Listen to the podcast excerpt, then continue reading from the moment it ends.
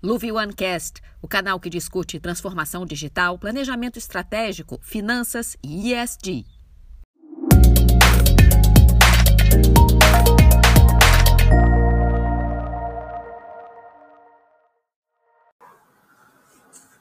Olá, pessoal. Boa noite. Que bom estar aqui com vocês de novo para mais uma live para a gente conversar sobre NFTs que, que a gente sempre quis saber e nunca teve coragem de perguntar sobre NFTs. E aí, aqui, trago dois convidados mais do que especiais, o Dio Trota e o Daniel Vinha é, participar conosco, teve um probleminha, mas mandou Guilherme Nigri aqui, muito bem representado, Daniel, com o Guilherme. Tanto o Dio quanto o Guilherme vão ter oportunidade de contar um pouquinho para a gente sobre a história deles. Né? Mas antes de da gente começar, é, quero contar também para vocês que os dois são empreendedores é, com uma visão de futuro e tecnologia privilegiada, com experiências vividas muito interessantes e que vão trazer uma perspectiva é, sobre NFTs e sobre o futuro e tendências em relação a isso que eu considero muito interessantes. Então, aqui convido vocês também a participarem, fazerem perguntas, interagirem conosco. Vou pedir então para o Dio falar um pouco dele, na sequência, Guilherme também. Dio, boa noite. Oi. Boa noite, tudo bem, Felipe? Tudo, tudo bem, bem, Guilherme? Prazer enorme estar aqui com vocês hoje, falando de NFT, a minha mais nova paixão que eu tenho mergulhado aí é, de cabeça nesse mercado. Né? Eu sou investidor anjo, empreendedor, é, empreendedor quase serial agora, e estou lançando uma nova plataforma, um marketplace de NFT chamado allnftshop.com, que deve estar saindo aí nas próximas semanas, é, e estou muito ansioso e feliz aí com essa nova caminhada. Legal, Dio, obrigado. Guilherme, fala um pouquinho de você para gente. É, claro, prazer estar aqui com você, Felipe Dio. Né? Meu nome é Guilherme Nigre, eu sou advogado de formação, tá? É, trabalhei em grandes escritórios de advocacia aqui do, do, do, Rio de Janeiro, do Brasil, como Pinheiro Neto, né? E comecei a conhecer cripto desde 2012, 2013, lá atrás, né? É, passei por várias coisas aí, como investidor, né, como até é, estudioso de, desse, dessa área e, é, como exemplo, as Gas Wars lá atrás, né, então coisas bem interessantes aconteceram, né, vi, estava vendo acontecer o hack lá do, do que todo mundo já deve ter ouvido falar aí, no mínimo, um pouquinho, lá atrás, né? Estava acompanhando tudo. Eu sou uma pessoa que gosta muito de pesquisar tecnologias emergentes, né? Acabei saindo do direito, fui para o Vale do Silício, onde eu fui investir em startups, investi em diversas startups como investidor anjo também, de é, é, lá saídas das principais aceleradoras do mundo, como o Y Combinator e etc. Né? Voltei para o Brasil, abri uma, pensei que eu queria é, fazer algum tipo de é, empreendedorismo, né? Fui picado pela, por essa abelhinha também.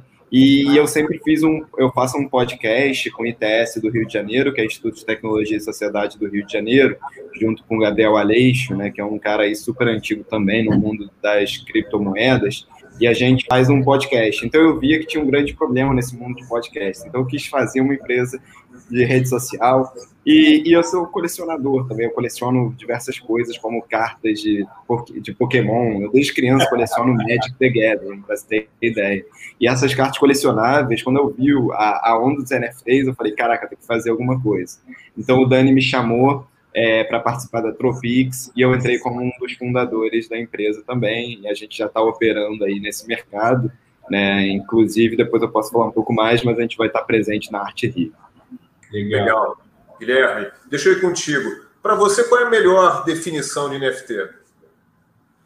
Olha, NFT, né, e, e, aí eu vou pegar um pouco do meu passado jurista, né, porque token não fungível é um nome engraçado. Pô, nome, né, cara? Que ia ser um nome sexy. Né? Guilherme, eu achei que quando eu estudei isso... Não dá para botar esse nome no filho da gente, né, cara? Não dá, né? Então, que não fungível, acho que isso aí nunca ninguém, nenhum, nem o cara que mais gosta de direito achava legal essa palavra. E é uma palavra que se tornou cool, né? Se tornou aí da moda nos últimos tempos. O que é o token não fungível, né? Eu acho que para falar de token não fungível, a gente tem que dar um passo atrás e pensar o que é blockchain e o que é criptomoeda, né? É, por quê? Lá atrás, né, um cara doido, né, que ninguém sabe quem é, que soltou um paper na internet chamado é, Bitcoin, né, que ele falava sobre uma criptomoeda e resolvendo um problema que é da escassez digital. Né? O que, que ele resolve é, é, o grande problema, é um problema da ciência da computação, que é o principal problema dos generais bizantinos. Né? O que, que é um problema do general bizantino? Basicamente, é um problema de confiança e coordenação. Né? Então, assim, quando você tem vários computadores ou várias pessoas do, no mundo inteiro rodando alguma coisa, você não sabe se aquela é verdadeira ou quando aquilo ali foi colocado naquele, é, naquela informação foi imputada naquele computador. Né? Então, eles sempre usam esse, essa metáfora dos é, generais bizantinos, que é uma metáfora que diz isso. Imagina que a gente tem um exército e a gente é capaz de ganhar uma guerra. Só que o nosso exército ele é comandado por diversos generais, né? E a gente tem que atacar um castelo que está embaixo de um vale. Né? Esse vale que está ali, esse castelo, né? Eu não consigo me comunicar com nenhum dos outros generais que estão em volta aqui, sem que eu ataque o vale e comunique dentro do castelo. Então, qual é o meu problema? Eu tenho a força para ganhar essa guerra, mas eu não consigo fazer a minha conexão chegar até o outro general. E se houver algum general que, por exemplo, não vá à guerra, né, que seja desertor, que seja um traidor, eu perderia a guerra. Então você vê que existe um grande problema, né? Você tem a força, você consegue, mas você não tem a confiança e a coordenação para fazer aquilo. Então foi basicamente o que Satoshi Nakamoto conseguiu resolver, um dos problemas que ele consegue resolver através do, do, é, do Bitcoin, né? E essa força que ele traz. Então ele resolve isso através da mineração, que de mineração não tem nada, né, gente? É, é basicamente um monte de computador que fica resolver, tentando resolver uma equação matemática ali por trás, né? E isso funciona muito pelo brute force, né? Que é, é basicamente tendo, chutando número, esses computadores é mais fácil você fazer chutando número do que tentando resolver de fato essa equação né? E através da criptografia e dos blocos, né? Considerar qual bloco é o mais maior e o mais longo, e dessa forma você conseguiu resolver esse problema. E esse problema resolve o grande problema da escassez digital, né? Antigamente era muito fácil. Como é que eu faço para ter um MP3 que ele é único, né? É, qual era o problema da pirataria que a gente via, daquele todo mundo quando usava LimeWire, quando usava esse tipo de coisa. Aí o pessoal deve trazer memórias isso, né? Mas é porque esses ativos não tinham como você dar unicidade e escassez. Né? É. E através do blockchain. Deixa eu te fazer falar. uma pergunta rápida, porque eu gosto muito desse conceito de que, cara, é, o NFT nada mais é do que um ativo digital, né? Isso. Que tem ali como se fosse é, a garantia dele ou a contrapartida dele num ativo real, né? Único. Uhum. Né? E aí eu queria que vocês explorassem um pouco, Dio, fala um pouquinho do que, como é que você vê isso. Guilherme complementa depois com o que você estava concluindo aí, que eu acabei te interrompendo. Dio, como é que claro. você vê? É, tipo assim, o, o que o Guilherme está falando é, é, tudo, né? O blockchain é a base das criptomoedas e do NFT, né? As criptomoedas são tokens, tokens fungíveis, uh, e o NFT são tokens não fungíveis. A diferença de fungível, que é uma palavra complicada no português, é como a, tipo assim, o melhor exemplo é uma nota de 50, de 50 reais. Se eu tenho uma novinha na minha mão, você tem uma velha na tua carteira, cara, a gente pode trocar o valor dela ao mesmo. Então, isso quer dizer que eles, esses dois elementos são fungíveis. Agora, estou é, vendo um quadro de um migrante atrás de você. É, cara, tem um quadro aqui, são únicos, né? Não, a gente não pode trocar, eles não têm o mesmo valor, eles têm valores únicos é como você que você, você, você pinta e pinta maravilhosamente bem. Seus quadros são únicos, né? Eu não posso é, nenhum com o outro você pode trocar porque eles têm valores é, diferentes, né? Então isso é o novo fugível. Então todos são tokens, né? Tudo é token, só que a diferença que o NFT são tokens únicos e as criptomoedas são tokens que pode ter é, vários, né? E todos têm o mesmo valor. E, cara, o NFT eu, eu, me apaixonei, né? Eu acho que isso vai mudar muita coisa no mundo. Eu já vinha acompanhando o blockchain, eu imaginava que o blockchain ia mudar muita coisa no mundo, principalmente na área de contabilidade, e os NFTs vêm para mudar os cartórios, né? Eu acho que o NFT, o blockchain colado nele, nada mais é do que um cartório moderno, né? Que cada bloco é uma pecinha de informação. Então, de vez você ter vários livros e selinhos e ir lá no cartório pagar para reconhecer firma, a gente tem mais de 150 mil computadores aí reconhecendo a veracidade de cada informação que está ali no blockchain. E tem sempre alguma coisa real, única, né? Ali do Sim. outro lado, né? Digital, né? Tipo assim, que pode estar ligado a algo físico. Né? É, saindo só do, da ideia do NFT arte, no futuro, o, o documento de posse do teu apartamento pode ser um NFT. Né? E você vende esse NFT para outra pessoa e essa posse do bem físico passa para essa outra pessoa e está registrado na rede. É, no nosso caso aqui, a, a Tropix também da, da Ethereum, mas pode ser várias outras redes que tenham contratos inteligentes. Legal, Gil. Obrigado. Guilherme, voltando para você. Vai lá, conclui.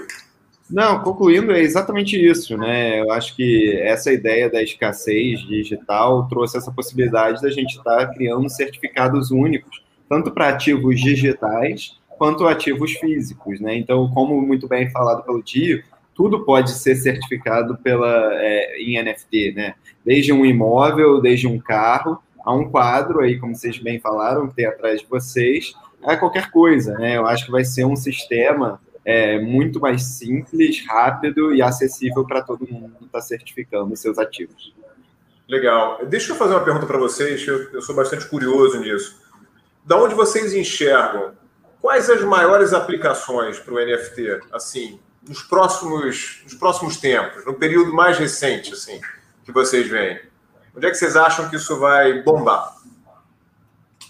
O que, o que, que a gente já está vendo bombando, né, é a arte, né? Isso aí acho que não tem nem como a gente fugir muito desse primeiro grande tópico. É, diria que a arte colecionáveis, né, de assim, é, de é, cards colecionáveis de futebol, o NBA Top Shots aí explodindo, por exemplo, né? Então assim, é, essa cultura dos colecionáveis e também da arte tem vindo muito forte. O colecionismo também tem muito a ver com a arte, né? Então, eu acho que surge por aí.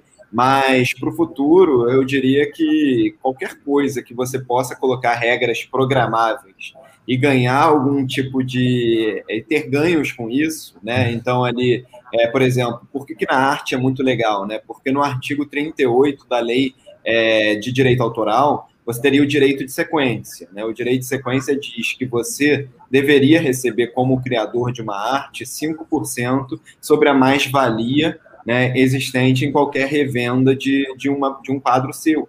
Né? E isso nunca é aplicado, né? porque na vida real, como é que você faz para você saber se um quadro que está aí na sua casa saiu da sua parede e foi para a parede de um outro colecionador, né?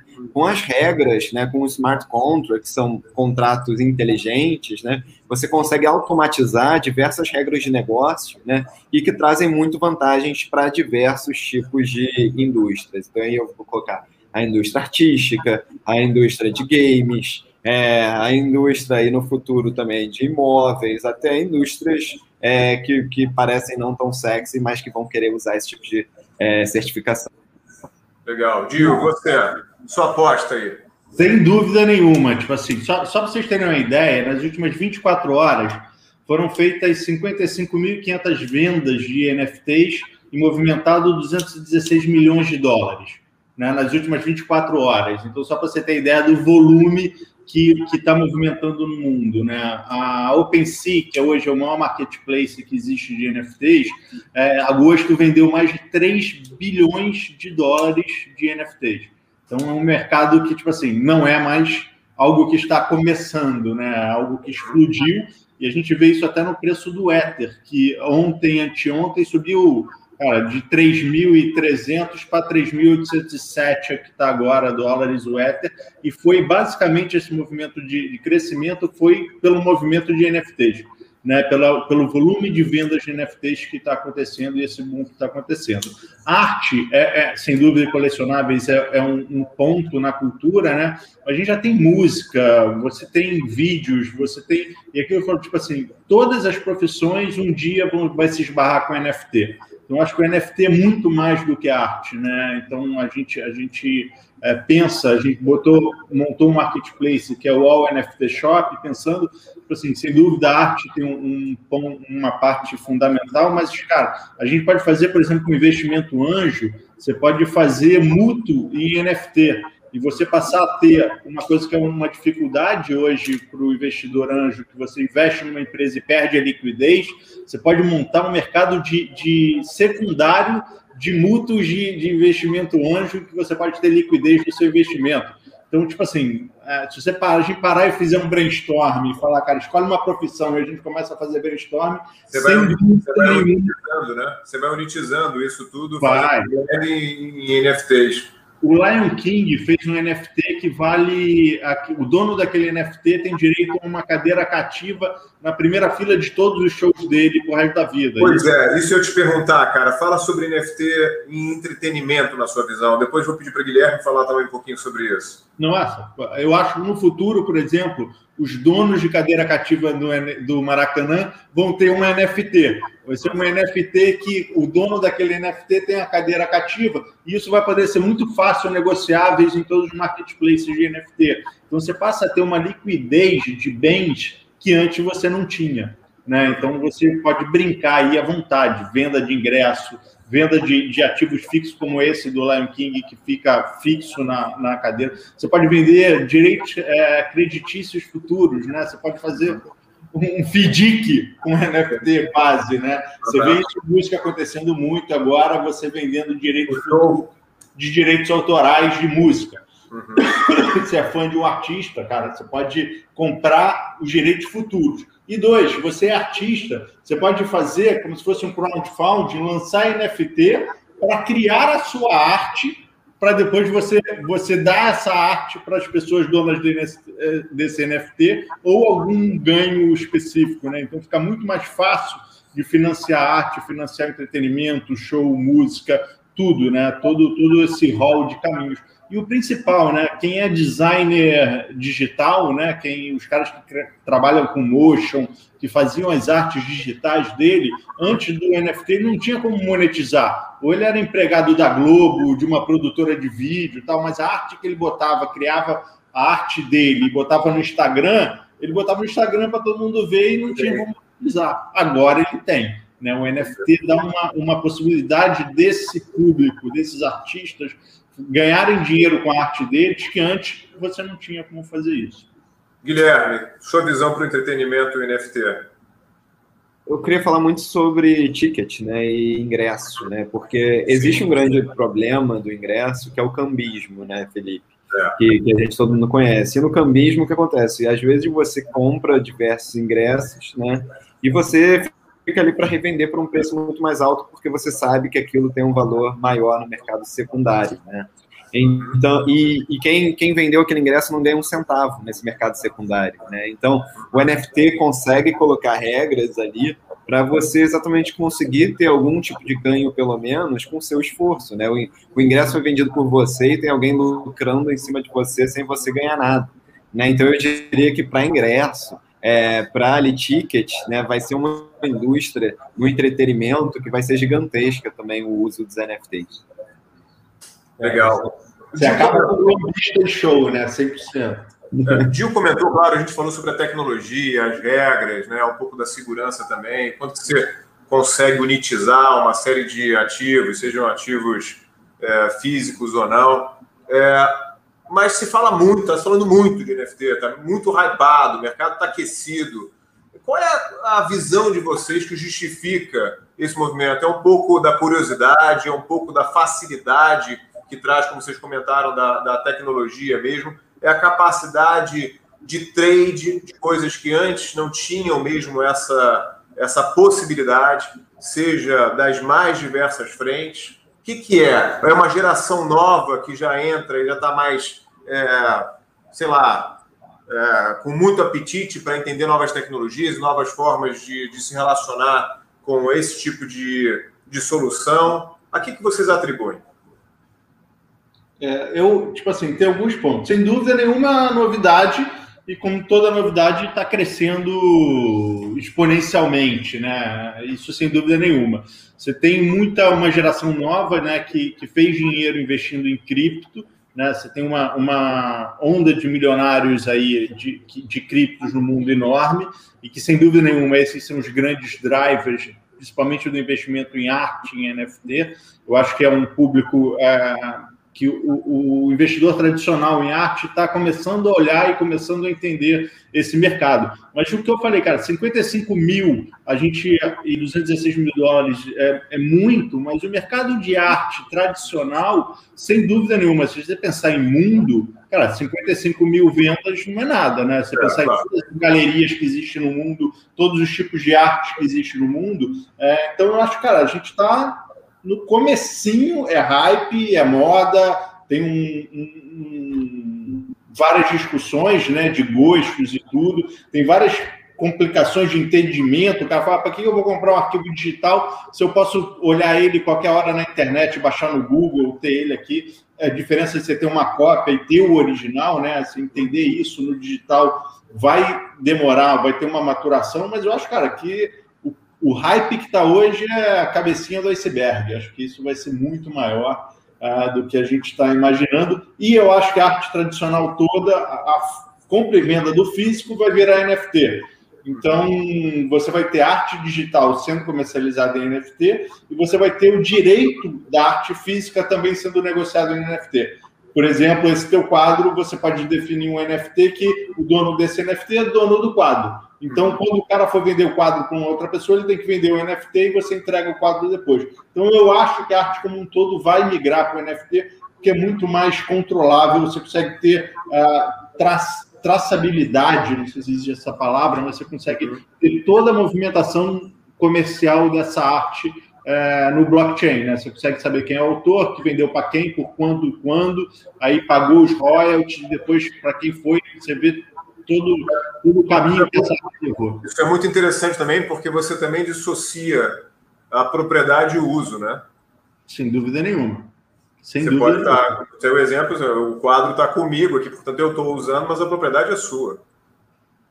Né? Você vê isso já na arte tradicional em museus, né? E principalmente em exposições. Você vê é, pessoas físicas é, emprestando a sua, a sua obra, né? Que você tem como colecionador por uma exposição específica e ele vai para o museu. Ele está lá como uso no museu para exposição para todo mundo ver, mas você é o dono dele. Sim. Né? Isso hoje tudo está em papel, é, com seguros, com tudo. Isso transferindo para o NFT, isso facilita a, a, a, seriedade e o controle de, dessa propriedade muito mais fácil. Né? É, eu transcendi depois de arte, mas eu olhando outros ativos também, você pode também hum, fazer uma revolução com isso, né? É. Carro, você acaba, você acaba com teu, você acaba com aquele papelzinho do Detran de que você tem que guardar no cofre a vida inteira, porque se você perder, tu não vai vender teu carro nunca na tua vida para conseguir uma segunda via. Cara, é aquilo não pode ter um NFT. E você pode vender fácil no mercado secundário e, e a transação fica ali registrada para sempre. E já pode ser um contrato inteligente que já paga o imposto automaticamente, já vai para a carteira digital da prefeitura, do governo do estado. Cara, você pode automatizar de uma forma absurda. Imagina, você chega com um orçamento do Detran, pode cair 99% do orçamento é, do Detran e 100% do orçamento de papel, né? Uhum. Guilherme, tua visão?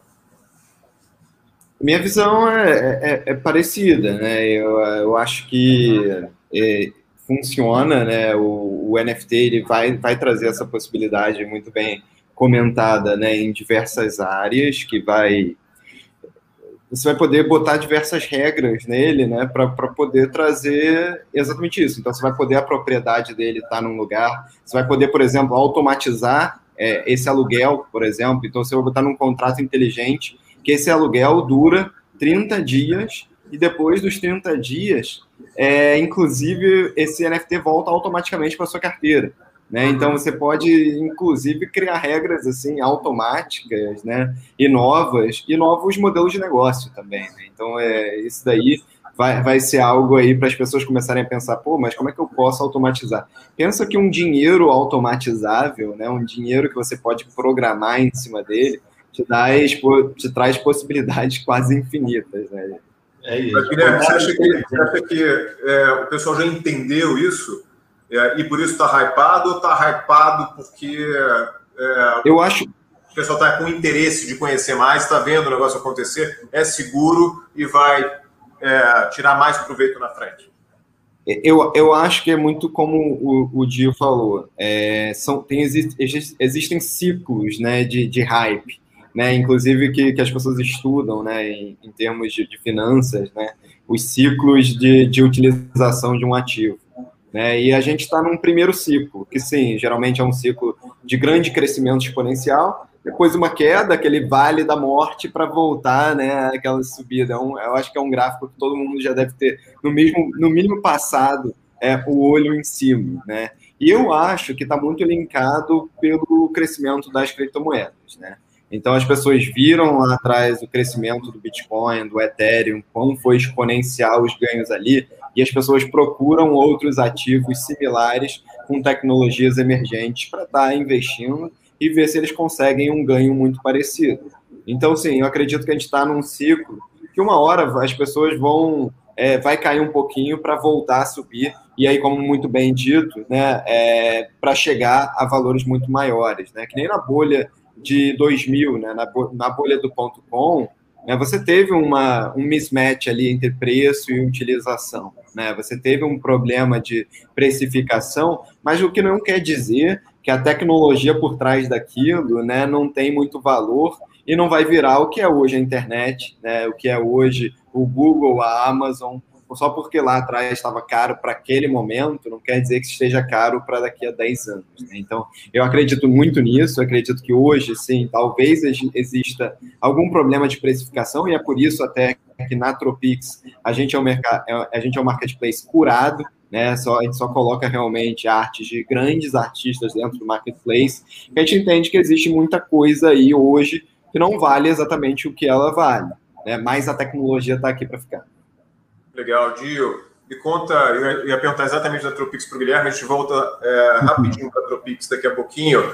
Mas, Gil, fala como é que a ONFT Shop entra né, nesse olhar dessas oportunidades todas, um pouco é, se posicionando né, nesse potencial de crescimento é, que você mesmo descreveu aqui, você, Guilherme? É, não, a gente abre, tipo assim, a ideia é ser um marketplace de NFT buscando todas as oportunidades, ajudando todas as pessoas a gerarem NFTs, cara, indiferente, cara. Lógico que a gente acaba começando com arte, mas a gente já tem conversa com empresas para fazer promoção com NFT, a gente já tem arquivos que vai ser vir em NFT, a gente tem esculturas que vão ser é, escaneadas em 3D, então tem milhões de oportunidades. E a gente pensa como isso, né? Tipo assim, digamos que seja uma Amazon, mas só que uma Amazon de NFTs. Enquanto a Amazon tradicional vende bens físicos, né, e alguns serviços, a gente vai basicamente focar no, no NFT e só na compra e venda, né? A gente tem bem claro que o nosso business é um marketplace. A gente não vai ter carteira digital, que aí é, é, diferencia um pouco. A gente não vai fazer câmbio. É, vamos usar parceiros para fazer isso. A gente vai trabalhar com Ether somente na rede Ethereum e trabalhar com compra e venda de NFT, né? Fazer isso com maestria, tentar ajudar as duas pontas, tanto os vendedores a, a desenvolverem os NFTs né, como os compradores a comprar com cuidado. Né? A gente vai ter uma curadoria muito grande. A gente tem uma preocupação absurda com direitos autorais, né, com a lei de direitos autorais é, mundial. Eu vejo muita coisa quebrando direitos autorais. Outro dia eu estava vendo o NFT é, sendo divulgado com uma foto da Cinderela da Disney o cara trabalhou em volta, tipo assim, não pode, né? Então a gente não vai deixar qualquer um entrar para vender na nossa plataforma, mas tudo que for comprado na nossa plataforma a pessoa vai poder vender no mercado secundário, né? Mas os vendedores vão ser curados e todas, todas as peças vão ser rechecadas antes de colocar à venda. Di, hoje teve uma pergunta do Antônio aqui, se a, a plataforma né, vai ser um NFT white label. A plataforma. Não, a plataforma não é white label, né? Porque, tipo assim, digamos que se fosse white label, se eu fizesse para Coca-Cola uma página Coca-Cola NFT.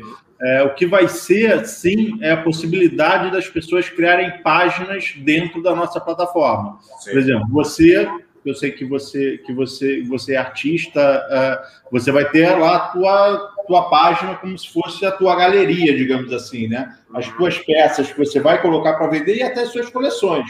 Eu não sou artista. É, eu vou comprar um NFT seu, ele vai estar na minha página lá, que eu posso botar só como galeria para mostrar, ou posso colocar à venda não necessariamente tudo que eu tenho eu vou botar à venda, né? Então, Mas é por isso que fica o conceito do shopping, de você ter realmente a possibilidade de criar suas lojinhas lá dentro. Exatamente, suas lojinhas ou suas galerias.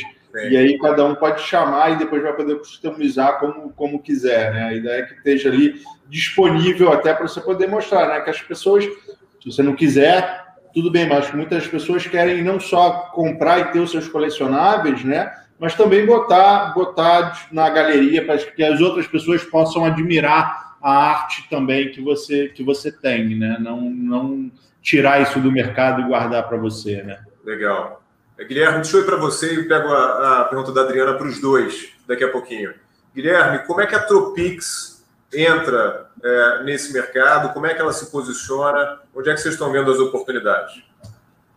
A Tropix ela é um, marketplace também de artes curadas, né? A gente trabalha ali com diversas galerias e artistas já de renome, é, renome nacional e internacional, tá? Para fazer, a gente faz desde a é, da mintagem, né? Do, do cunhar do NFT até a venda e mercado secundário também, tá? Então a gente trabalha com isso, a gente tem uma equipe de cura, é, curatorial com curadores profissionais para fazer a seleção de quem está atuando com a gente, né? E atuam na, na, nossa plataforma algumas das maiores galerias, a gente tem parceria já como Galeria Verbe, Galeria Zipper, é, Galeria Leme.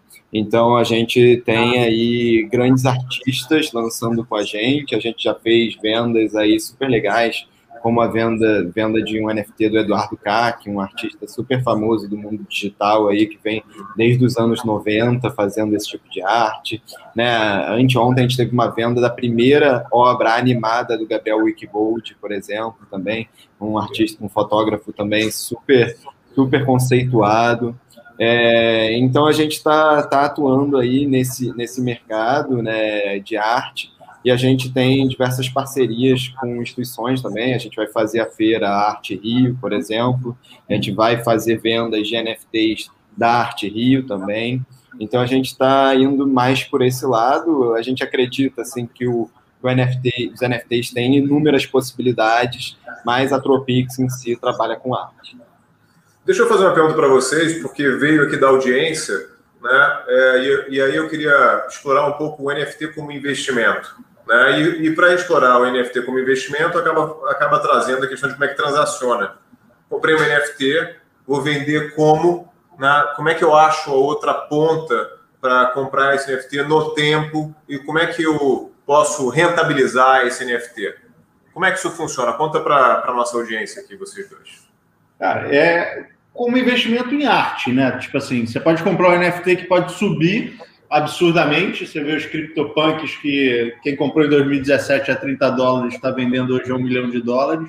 Então, um excelente investimento, mas como toda arte também, você pode comprar hoje de um artista que está hypado e amanhã o valor cair, né? Não existe, não existe certeza aí qual NFT vai subir, qual NFT vai, vai cair, né?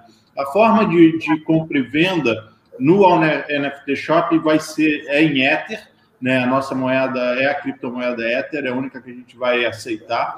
É, e a transação é feita, tipo assim, é como um marketplace tradicional. Você vai lá, você vai botar teu NFT à venda, você pode definir se é preço fixo ou se você está abrindo um leilão, é, se o leilão tem duração ou não tem duração, e você põe tua peça para vender lá. E aí a gente, as plataformas de marketplace vão ter seus, seus compradores, as pessoas que estão olhando ali, vendo, é, alguns ajudam na divulgação, outros não. A gente vai estar trabalhando aí para ajudar a vender esse, esse NFT. Você comprou, mesma coisa. Você pode, na mesma hora, já colocar para venda é, por um valor maior na hora, se você é investidor, né? Tem hoje muito trade, né, de, de NFT. Tem muita gente comprando e vendendo no dia. É né? isso, é isso que eu estava pensando, né? Acho que vai chegar um momento que você vai ter a NFT listada, né? Então, assim, como é que é, é o tipo de, de valor? Mas na Tropix, Guilherme, como é que é a, as transações? É mais ou menos na mesma estrutura? É, a gente funciona, é assim, engraçado, né? Quando você transaciona NFT, você pode transacionar fora de um marketplace, né? E aí diretamente entre uma carteira Ethereum e a outra, né? Se você conhecer e souber o seu comprador e o vendedor, você pode, poderia, em tese, fazer assim, né? Mas você tem alguns riscos fazendo assim. Primeiro que ou você teria que fazer um contrato inteligente ali para o pagamento acontecer de maneira correta, ou então você vai ter que confiar que a outra parte vai mandar o, o Ethereum para você mandar o NFT. Né? E, e, aí que entram os marketplaces. Marketplaces fazem esse cruzamento entre o, comp o comprador e o vendedor e também é, fazendo com que o dinheiro vá para o lugar certo e o NFT também vá para a carteira certa. Então a gente atua da mesma forma.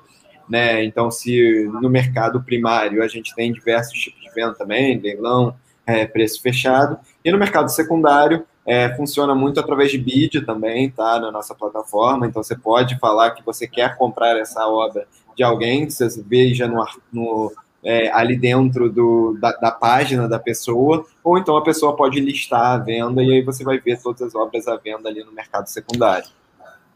Legal. Deixa eu fazer um desafio para vocês dois.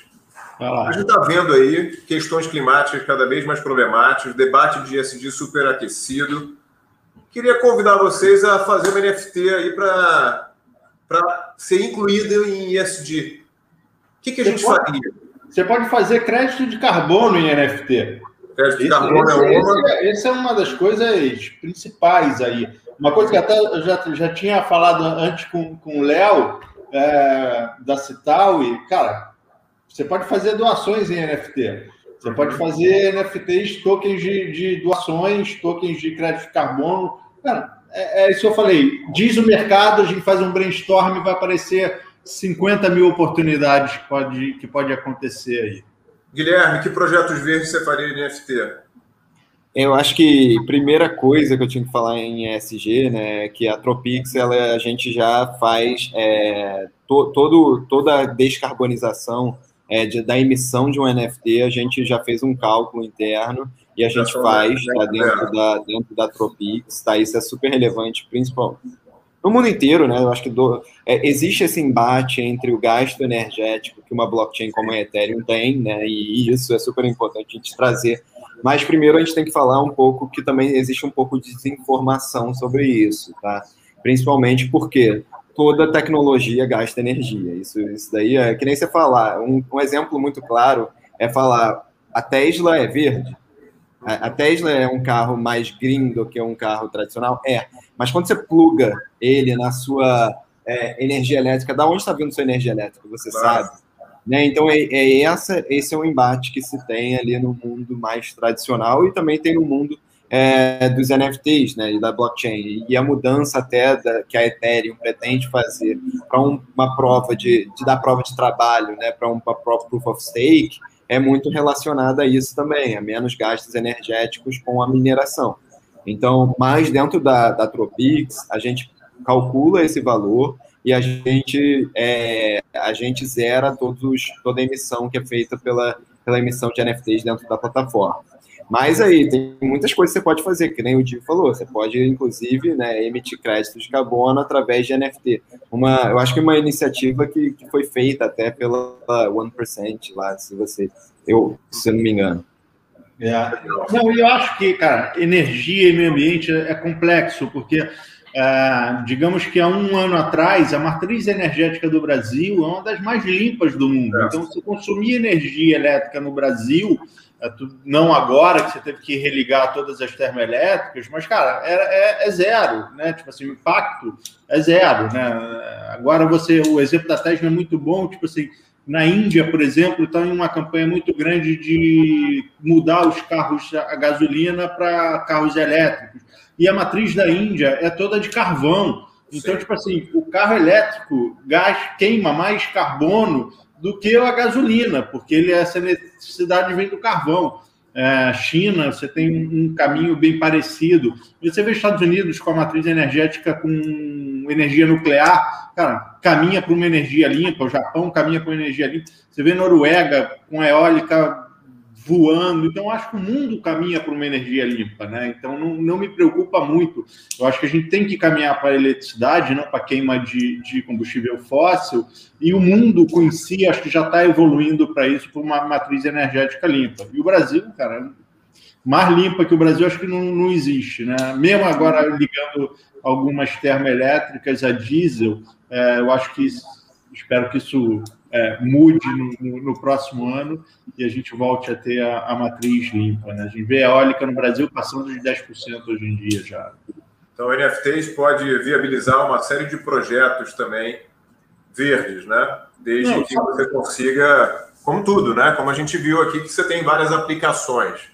É, Só tirando o papel, imagina, imagina você tirar o papel dos cartórios todos do Sim. Brasil. Imagina a, a, o ganho que você tem é, né, só nesse processo. É, porque né? a gente fala muito de energia, mas você tem toda a gestão de resíduos e lixo né, e saneamento. Quer dizer, quando você traz toda uma solução digital onde você tira toda é, a produção de resíduo do processo, né, embalagem, é, papel, documento, é, você, você traz uma, uma limpeza muito grande para o sistema, sem dúvida você, nenhuma.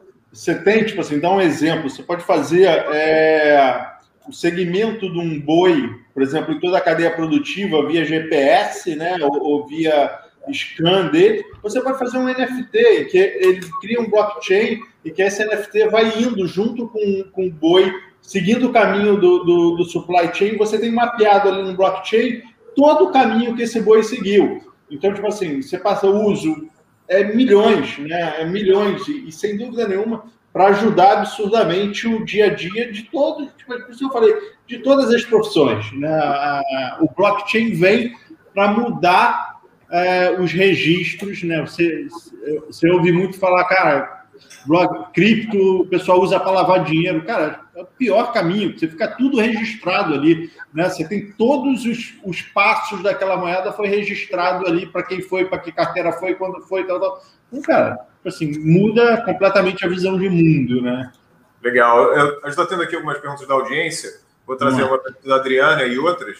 Né, como é que a gente pode aqui não cair em NFTs fraudados? Existe a possibilidade de ter NFTs? Comprando em, boas, em bons marketplaces que sabem controlar bem o que, que é. E aí eu ia dizer até um pouco. Não é à toa que eu trouxe esses marketplaces aqui para conversar. O nosso é ótimo. O nosso não está no ar ainda. O, o Tropix é sensacional é, e você tem que olhar mesmo quem é o autor do, do NFT, qual foi a curadoria. A gente, por exemplo, diferente a gente vai fazer uma curadoria, mas não julgando a arte. Então, não, a gente não vai.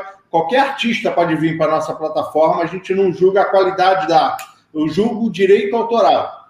Isso, para mim, é o mais importante. Né? A gente checa se é legal, se aquela obra é daquela pessoa, se está tudo certinho.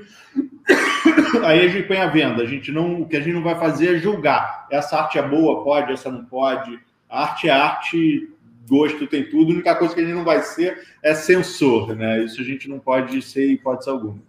Tá certo. Produção, mais outra? Vamos lá. plataforma pode, vai prover serviços para gerar ativos NFT? Como é o onboard disso? Como é que converte ativo analógico de artista para código Ethereum blockchain? É o novo, o novo verbo brasileiro, mintar. Mintar. Cunhar, né? E o Guilherme falou, as plataformas principais, elas, você vem com o teu arquivo, e o, e o, mintar é transformar qualquer arquivo em NFT. Que é você pegar um arquivo, cara, pode ser JPEG, pode ser Movie, pode ser Wave, pode ser PDF, é pegar esse arquivo e colar uma blockchain atrás. Isso é o mintar, e nesse momento você cola a blockchain atrás, ele vira um NFT né? E aí esse blockchain vai começar a registrar. O primeiro registro vai ser o contrato inteligente, que diz as regras daquele NFT, e quem criou, quando criou, o valor que botou para venda, e aí depois cada operação que for, for, acontecendo, vai se colocando um bloco nessa blockchain. O Dio, a NFT Shop vai fazer esse processo de mintar. É, Guilherme, a Tropix faz isso também?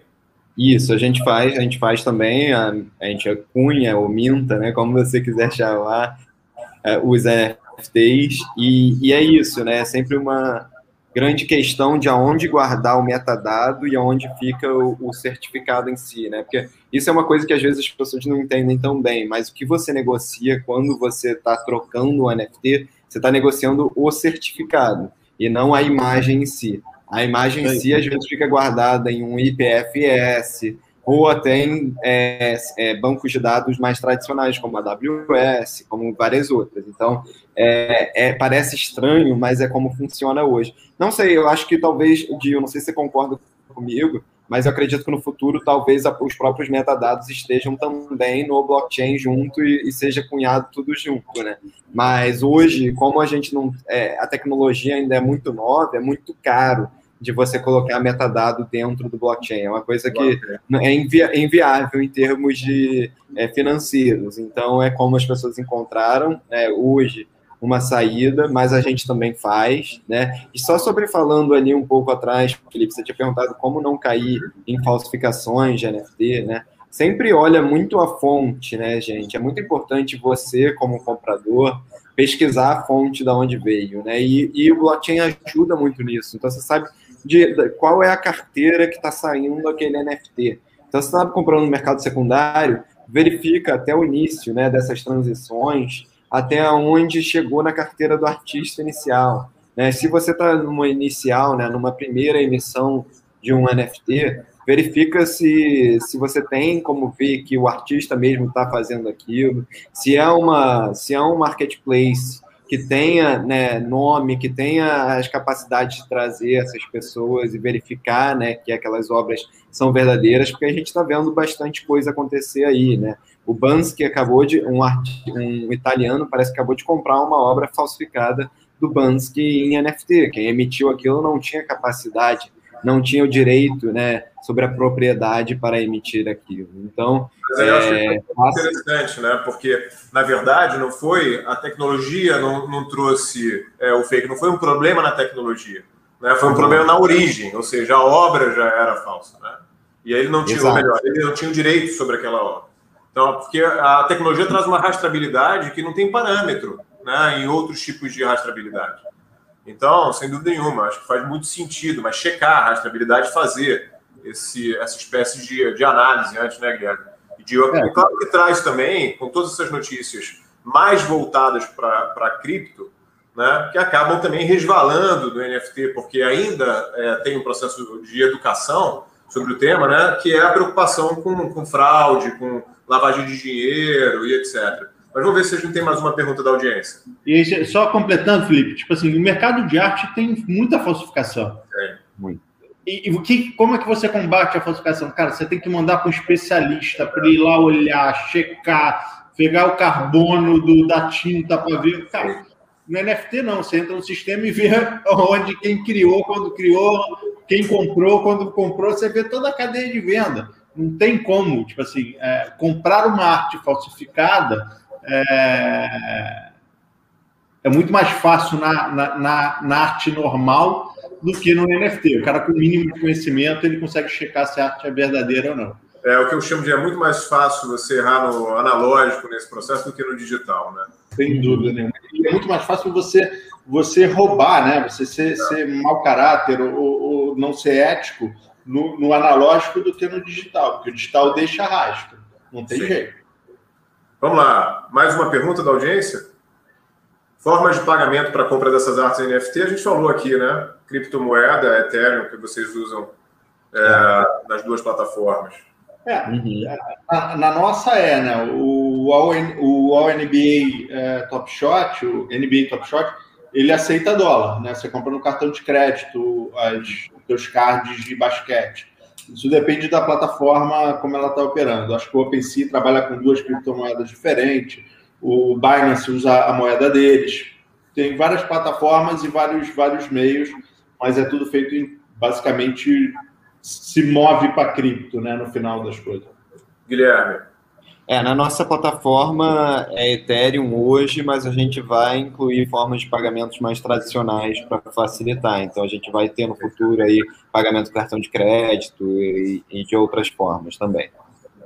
Legal. Pessoal, para a gente terminar aqui, que a gente já está chegando no final, O papo está tão bom que o tempo passou voando.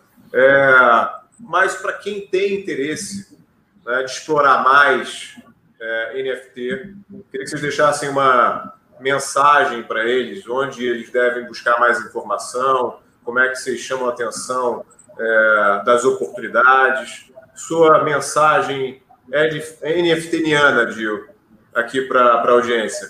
Ah, o nosso, lá no nosso site, www.nftshop.com, tem como você já cadastrar o teu e-mail e assim que ela estiver no ar validada, a gente vai trazer e a gente vai começar com testes. Então, as primeiras pessoas já estão entrando já segunda-feira para fazer testes lá dentro. Então, esse é o melhor caminho. E se quiser saber mais, é, eu faço uma live toda quinta-feira às sete e meia, é, contando o que aconteceu aí na semana dos NFTs no meu Instagram, Diotrota, é arroba Diotrota. É, então, toda quinta-feira pode ir lá e as lives ficam salvas também. Então, quem quiser saber mais, e me escreve. Também escreve que eu vou ter o maior prazer em estar respondendo todas as dúvidas. Legal, Dio, obrigado. Guilherme, sua mensagem NFTiana aí para a turma. Agradecer você, Felipe, agradecer Dio. É, informação, galera, internet tem um monte, então se vocês pesquisarem YouTube, pesquisarem em qualquer local, vocês vão encontrar muita coisa. E vários cursos super sérios. Ontem eu dei uma aula, por exemplo, na OMPI, né, na Organização Mundial de Propriedade Intelectual, sobre o assunto. É, e também no nosso site, né, na Tropix, podem acessar www.tropix.io. E no nosso Instagram, a gente sempre faz uma, uma live quinzenal também, chamada Café com Propriedade, em que a gente discute as principais coisas de NFTs também, e a gente fala sempre com um artista é, interessante, com algum colecionador também de arte, a gente traz essas pessoas para trazer um debate super rico aí sobre NFTs.